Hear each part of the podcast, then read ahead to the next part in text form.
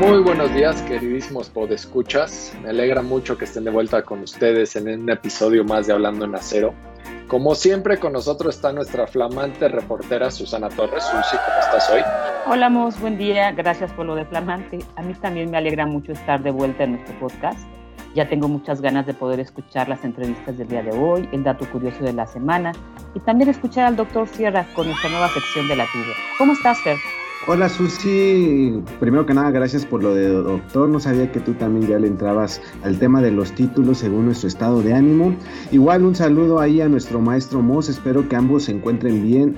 Hoy nuestro programa va a ser un poco distinto a los anteriores. En específico hoy tendremos no solo un invitado, sino armamos un combo donde pues nos estarán acompañando pues dos flamantes invitados. Y aparte también vamos a introducir una nueva sección de trivias, de preguntas, para que nuestros podescuchas se puedan llevar algún, algún premio para su casa. Pero esto lo veremos más adelante. Gracias, Fer. Gracias por lo de maestro. Suena muy raro que, que, te digan maestro, pero supongo que es lo que hay el día de hoy, es lo que nos toca.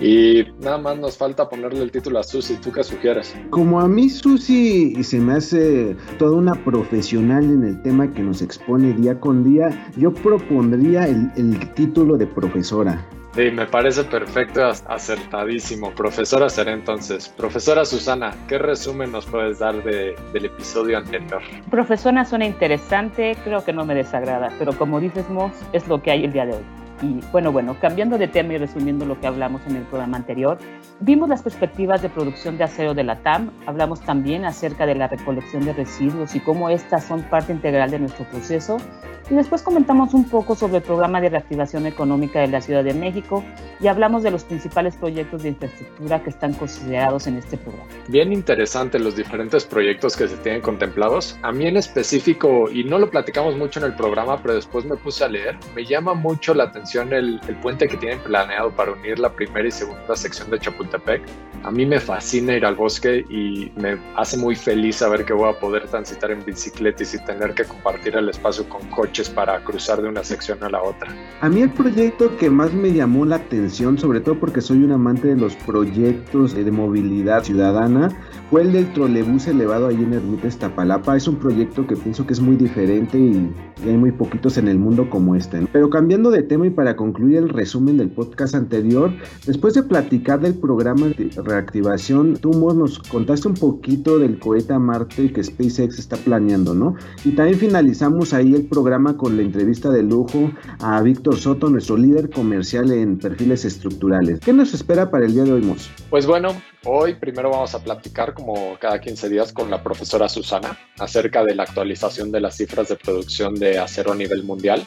Después nos vamos a preguntar si las empresas mexicanas se encuentran ya listas para el TMEC y hablaremos también un poquito acerca del Día del Ingeniero en México. Y después de hablemos todos de estos temas, Mos nos platicará cómo está evolucionando la industria del acero para convertirse en una industria con cero dependencia de combustibles fósiles y así disminuyendo su huella de carbono de manera significativa.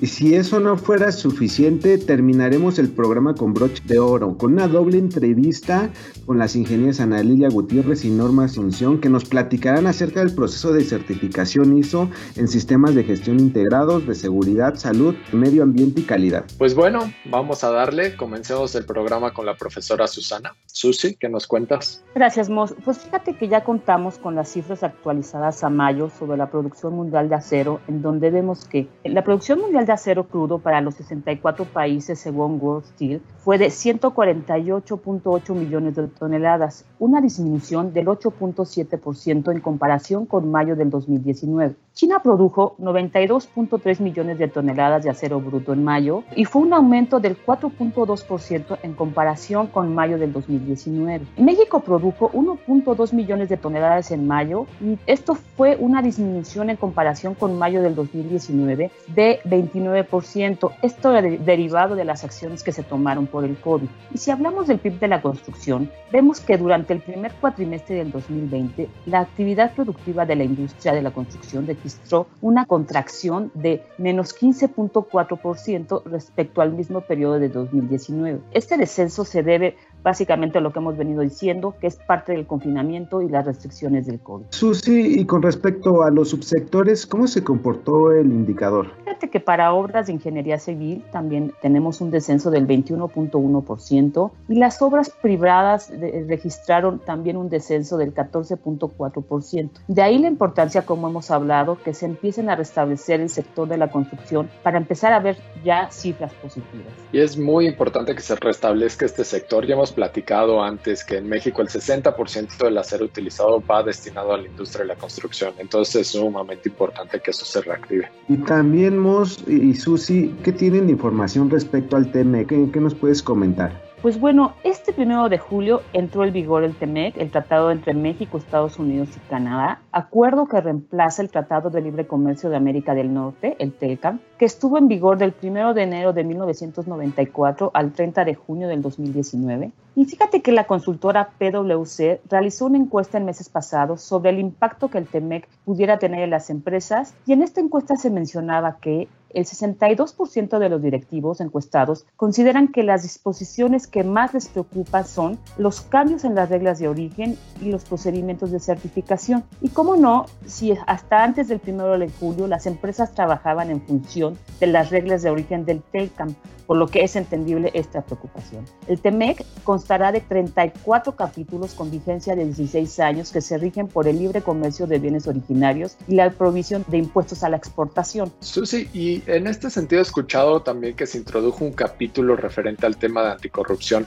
¿Qué nos puedes comentar al respecto? Sí, fíjate que como parte de la renegociación del tratado comercial se introdujo el capítulo 27 referente al tema anticorrupción. El objetivo del mismo es combatir las prácticas y actos de corrupción que pueden afectar el intercambio comercial y la inversión entre los países. De acuerdo con los resultados de esta encuesta, más de la mitad de las organizaciones mexicanas consideran que las medidas establecidas en este capítulo mejorarán el clima de negocios actual. Pues sí, suena como que esta medida va a tener un impacto positivo en la manera que se llevan los negocios en nuestro país, ¿no? Creo que es bien importante tener un foco en anticorrupción. Sí, seguramente estaremos viendo un impacto positivo. Y para terminar con la actualización de las tendencias, Comentarles que el pasado primero de julio se celebró el Día del Ingeniero, una profesión que combina talento, conocimiento y capacidades de una forma peculiar. Una de las carreras que siempre está a la vanguardia para impulsar el desarrollo y el crecimiento de un país es la ingeniería civil. Y en relación a esta carrera, el INEGI dio a conocer información relativa a esta profesión.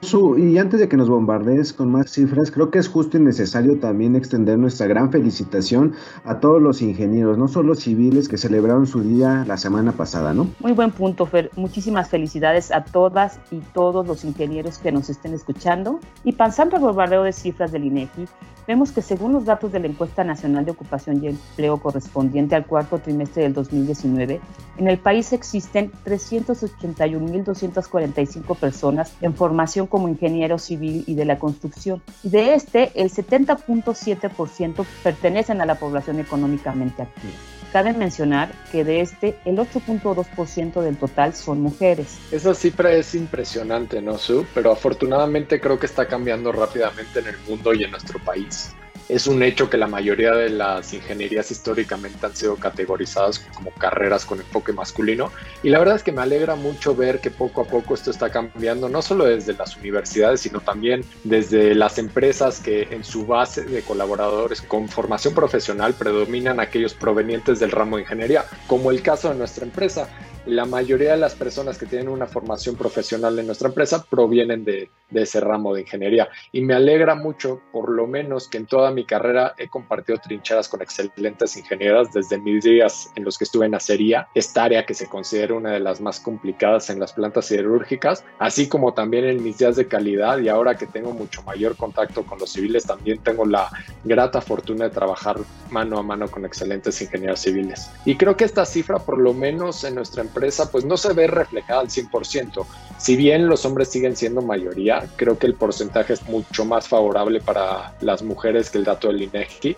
Y aprovechando que salió el tema de excelentes ingenieras, y hoy vamos a platicar con dos de ellas, pero vamos a dejar esto un poquito más para adelante. Sí, Mos, creo que estos datos generales, como mencionas, los datos generales del país, no se ven reflejados tal cual en nuestra empresa. Pero bueno, continuando con los datos del INEGI, también mencionaron que más de la mitad de los profesionales de la ingeniería trabajan como profesionistas y el resto trabajan en, en algunas áreas como comerciantes, funcionarios, son directivos, oficinistas y otras áreas ocupacionales. Y también mencionaron que cerca de la mitad trabaja en el área de la construcción. Qué buenos datos, Susi. Y bueno, como comentó por ahí Moss, yo también he tenido el honor de trabajar codo a codo con formidables ingenieras e ingenieros y también con otros muy malos que no quisiera revelar su nombre, me gustaría mantener su identidad, pero digamos que uno de ellos se llamaría C. Moss, para no balconear el nombre completo. Y bueno, cambiando de tema y agradeciendo como siempre a Susi por esta actualización, vamos ahora a la cápsula de la semana de ¿Sabías qué?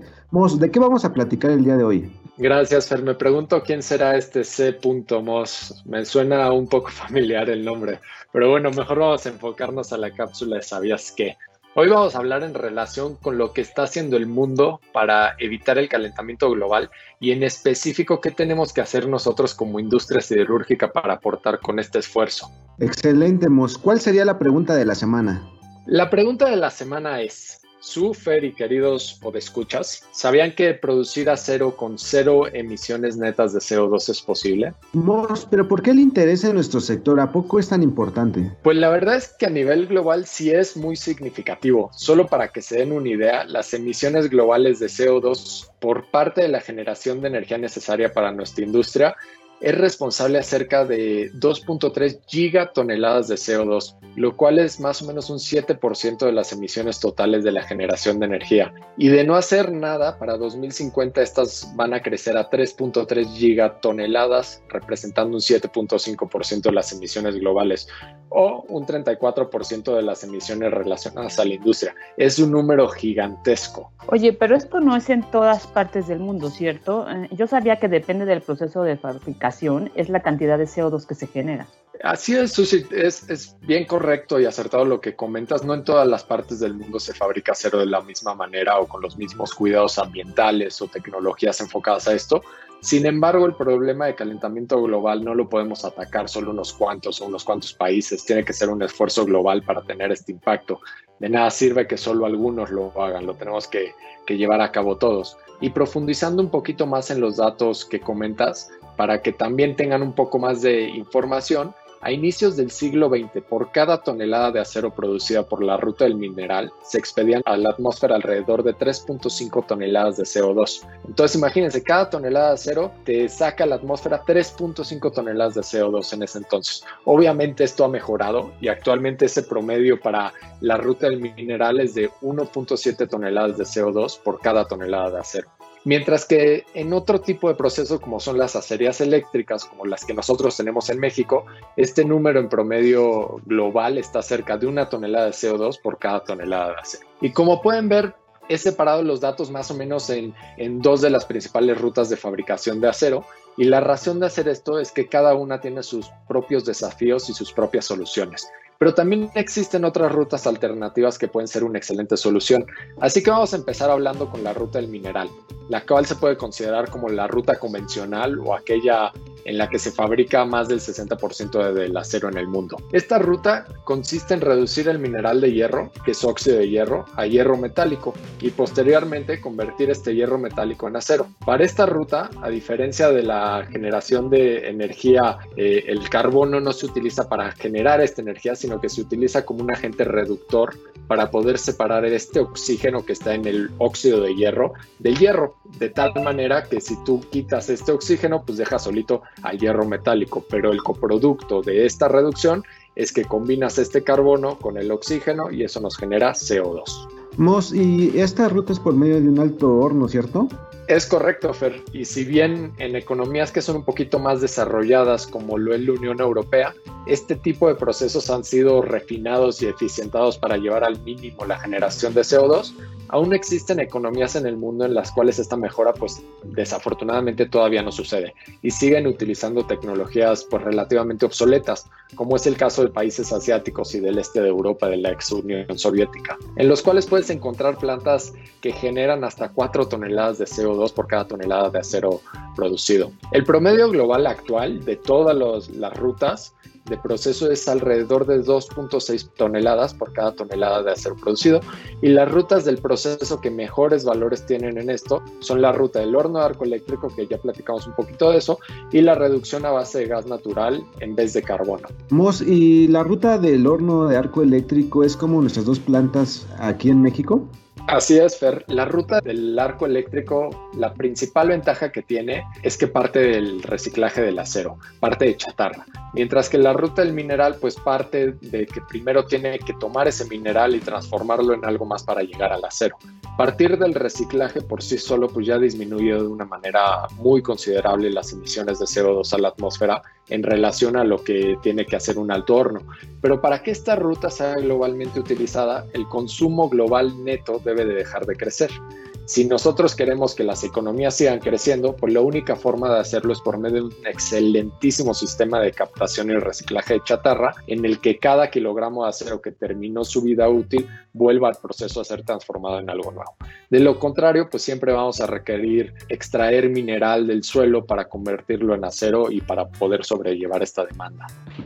¿y la ruta de reducción a base de gas natural, eh, de qué se trata? Pues esta ruta es básicamente el mismo principio que la ruta del alto horno, es quitarle este oxígeno al mineral de hierro que es óxido de hierro, pero la gran diferencia es que en vez de utilizar carbono para reducir el mineral de hierro, se utiliza gas natural y menores temperaturas, lo cual lo hace mucho más eficiente. Pero bueno, para profundizar en lo que debemos de hacer como industria para frenar el calentamiento global, básicamente se puede dividir en tres principales rutas de descarbonización. La primera es el gerenciamiento de la demanda de acero en el mundo. Ya hablamos un poquito de que si queremos que las economías sigan creciendo, pues la demanda del acero debemos de hacer que disminuya o llegue a una línea base en la que podamos utilizar 100% reciclaje y para esto debemos de mejorar y reciclar de una manera más eficiente el acero que terminó su vida útil. Otra de estas iniciativas es el rediseño y mejoramiento de la eficiencia en los productos, pensando en una economía circular, que estos productos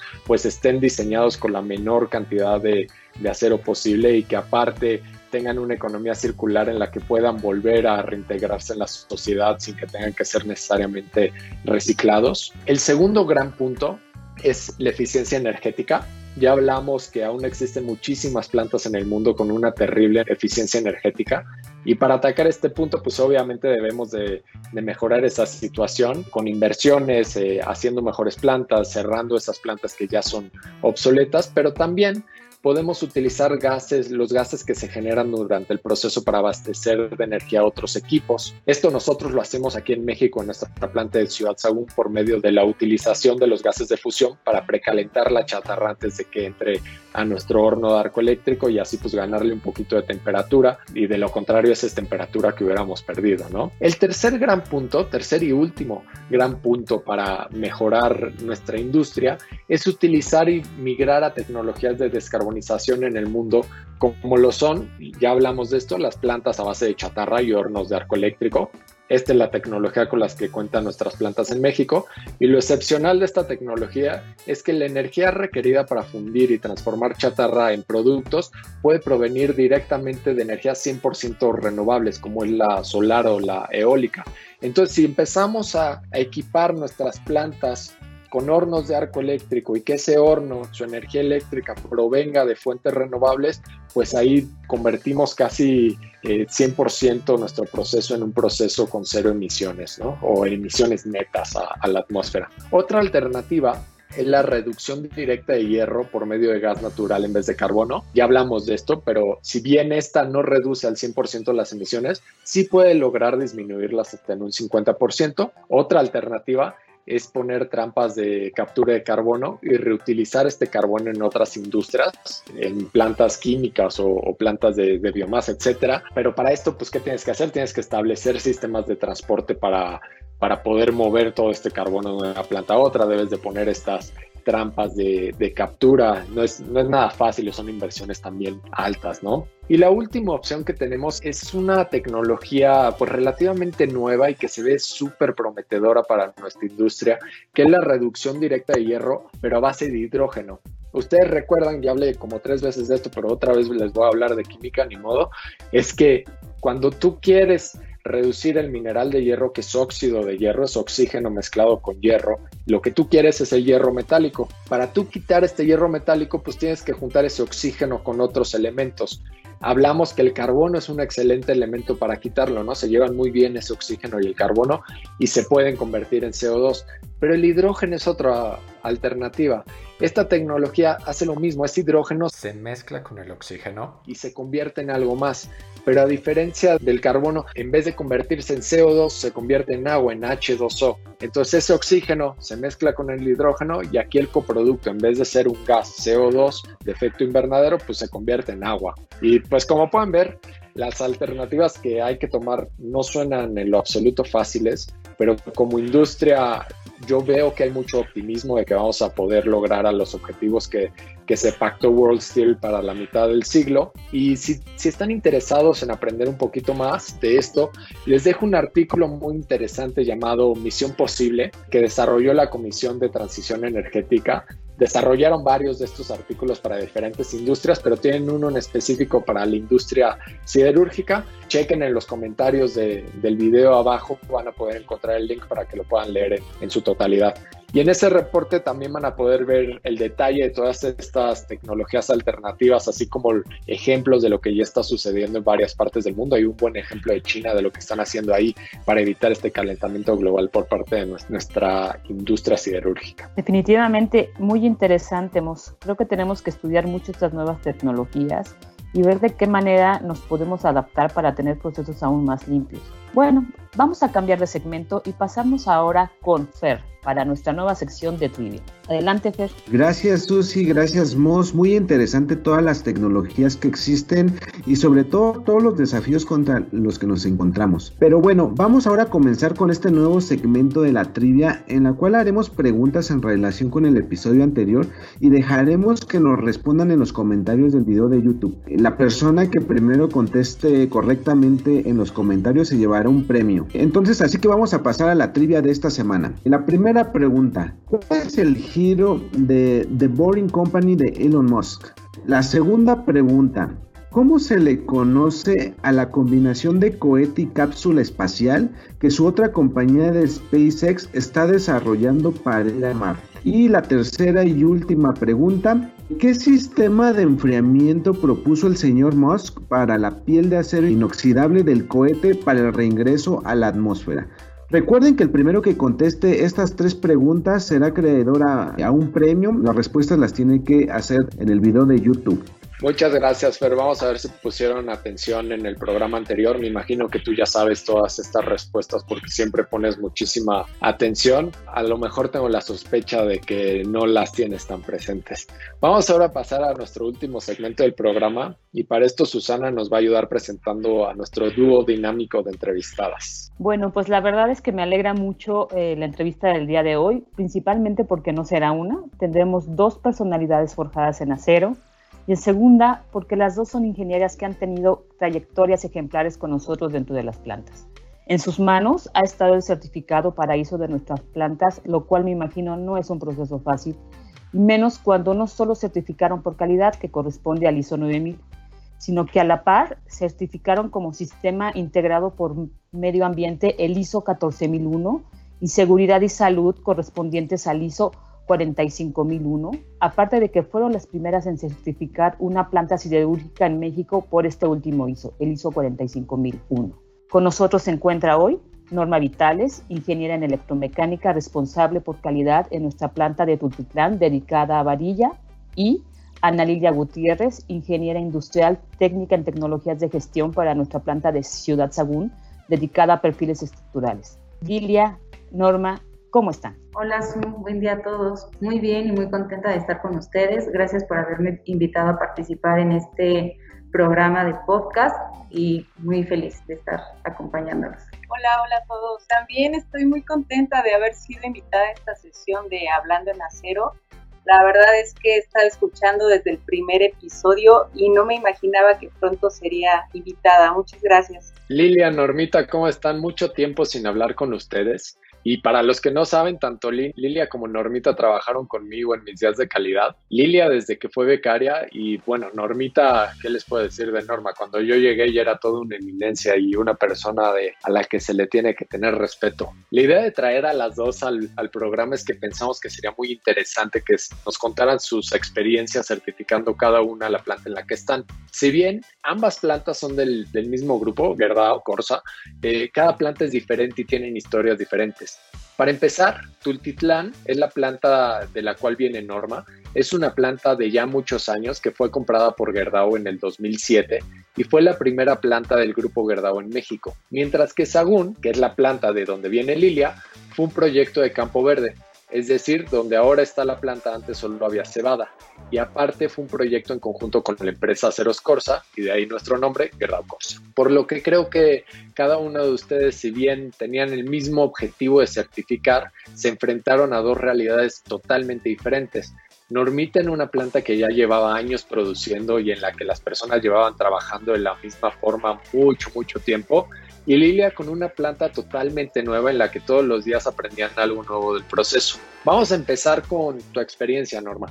Si bien Tultitlán ya estaba funcionando, cambiar la manera de pensar de las personas a tener este enfoque en calidad y proceso es muy difícil, ¿no?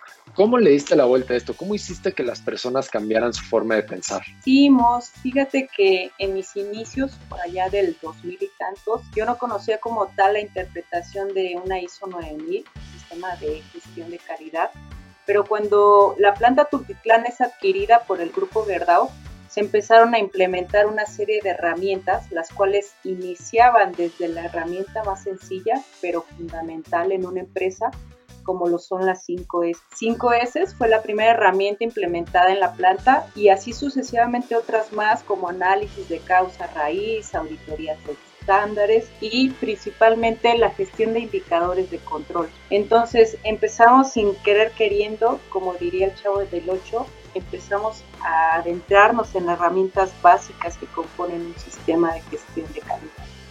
En lo que se refiere a un cambio de mentalidad dentro de la organización, como lo cuestionas, este cambio de mentalidad requiere un compromiso en cascada partiendo del liderazgo para buscar la excelencia y que esta búsqueda de excelencia fuera el mensaje que se transmitiera en ese entonces y hoy en día a cada colaborador en Gerdau Post. Y pues he ahí la respuesta, vos, el compromiso conjunto de liderazgo y de los colaboradores con la calidad viene de un trabajo constante de equipo en medir resultados y trabajar continuamente en la mejora. Gracias Normita por la respuesta. Y ahora en contraparte, para ti Ana Lilia, yo no me imagino el establecer sistemas de gestión de calidad, medio ambiente, seguridad y salud en una planta que apenas comienza, que prácticamente el proyecto está en pañales. ¿Qué fue el mayor reto o las mayores complicaciones que tuviste en este proceso? Así es, Fer, no fue algo tan, tan sencillo, pero déjame explicarte un poco cómo cómo fue que sucedió este proceso.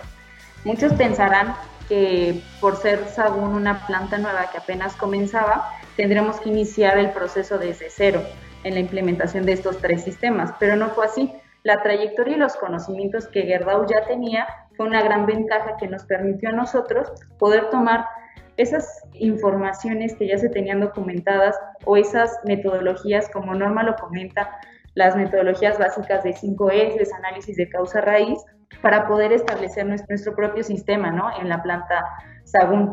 El reto más grande o el trabajo más duro fue cuando realmente comenzamos o buscamos la integración de estos tres sistemas. Poder lograr que un solo sistema hablara de las dimensiones de salud, seguridad, medio ambiente y calidad, bueno, fue un cambio de mentalidad desde, la, desde el representante de la dirección, en donde tuvimos que hacer una contextualización de nuestra empresa con un enfoque en estas tres dimensiones, hasta un nivel operacional de proceso en donde ellos tenían que identificar cuáles eran los posibles riesgos u oportunidades con respecto a estas tres dimensiones.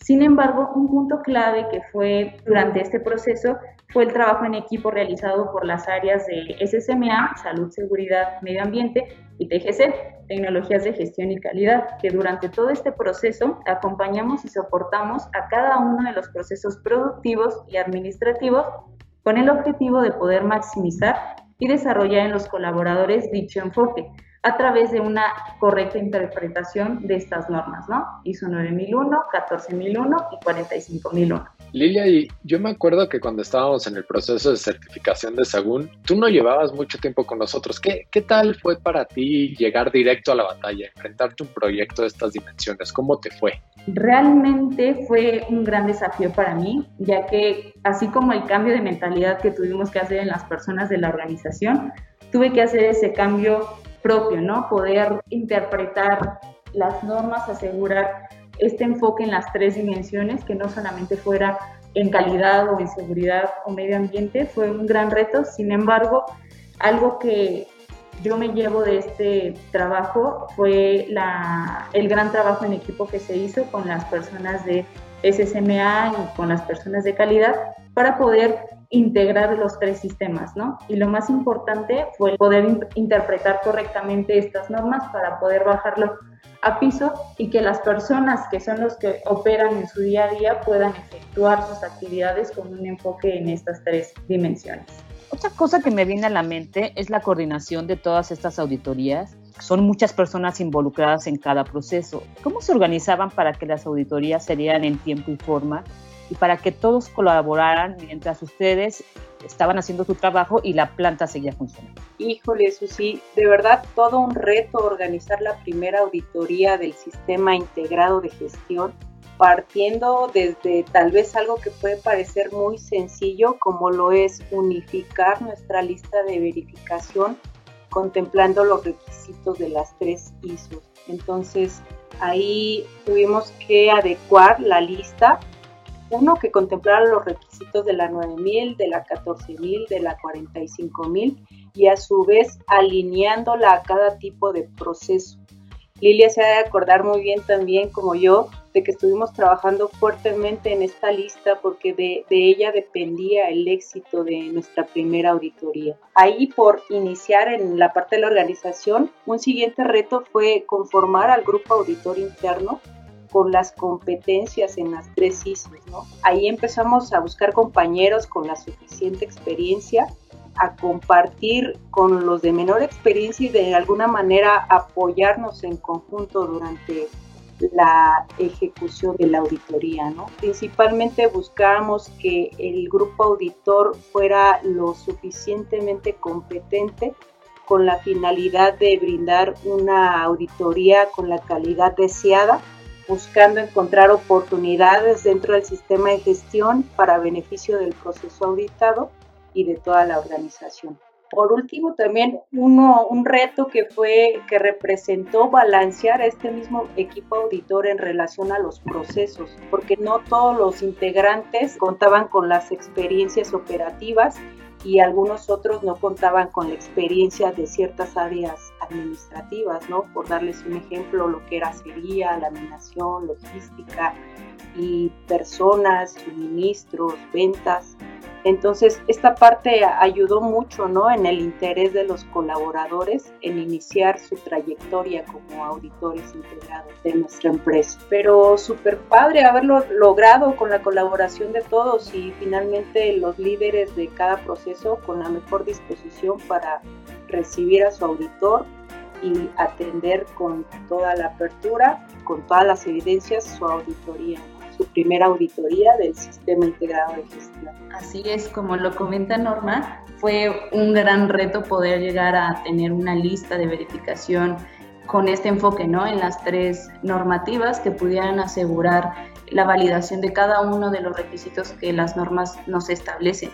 El plan de auditoría fue un gran reto ya que es el que nos permite poder identificar cuáles van a ser los recursos necesarios para poder implementar cada una de nuestras auditorías, desde qué personal yo requiero, para qué proceso es el que se va a auditar, quién es el que mayor experiencia tiene o mayor conocimiento en ciertas normas el tener este, este tipo de recursos más mapeados nos, nos permite tener identificado claramente qué personas son las que van a aportar mejores resultados a una auditoría, ya sea un proceso administrativo o un proceso operativo. Y también lo más importante en un proceso de auditoría es la comunicación, tanto de este programa anual de auditorías como la comunicación de un plan de auditoría, que cada que se inicia un proceso, pues tiene que haber una reunión de apertura para dar a conocer cómo será este plan, quiénes serán los involucrados, cuáles las fechas programadas y los horarios en los que se va a llevar cada una de las auditorías en los procesos, para que tanto las personas que están involucrados en esta auditoría como las personas que, que están dentro de planta estén enterados de cuál es el proceso y el seguimiento de dichas auditorías. Normita, ¿y tú que ya llevas más tiempo metida en todo esto de calidad y para ti que este tema de recibir auditores y coordinarte ya ha de ser un proceso un tanto fácil, eh, ¿qué recomendaciones le podrías dar a nuestros podescuchas que quieran certificar su proceso por primera vez? ¿Por dónde tienen que empezar? Sí, Fer, mira, la primera recomendación es empezar a trabajar en la interpretación de la CISO con el liderazgo, ¿no? Nosotros ahí iniciamos este proyecto con una serie de capacitaciones y talleres para dar a conocer los criterios y la estructura definida para nuestro sistema de gestión integrado. Posterior a ello, nos continuamos enfocando en el resto de los ambientes y células, tanto operativas como administrativas. Algo que también es clave hoy dentro de los sistemas de gestión es tener bien mapeado, tener bien claro el contexto de la organización, la cual logramos obtener a través de una herramienta muy famosa llamada FODA, en donde declaramos nuestras fortalezas, oportunidades, debilidades y amenazas del negocio, tomando en consideración las cuestiones de calidad, medio ambiente, salud seguridad. Por último, recordarles también que en los nuevos sistemas de gestión desapareció la figura de representante por la dirección, figura a la que se le delegaba la responsabilidad en responder por el sistema. Hoy en día los sistemas de gestión requieren el involucramiento con el sistema de todos los niveles dentro de la organización.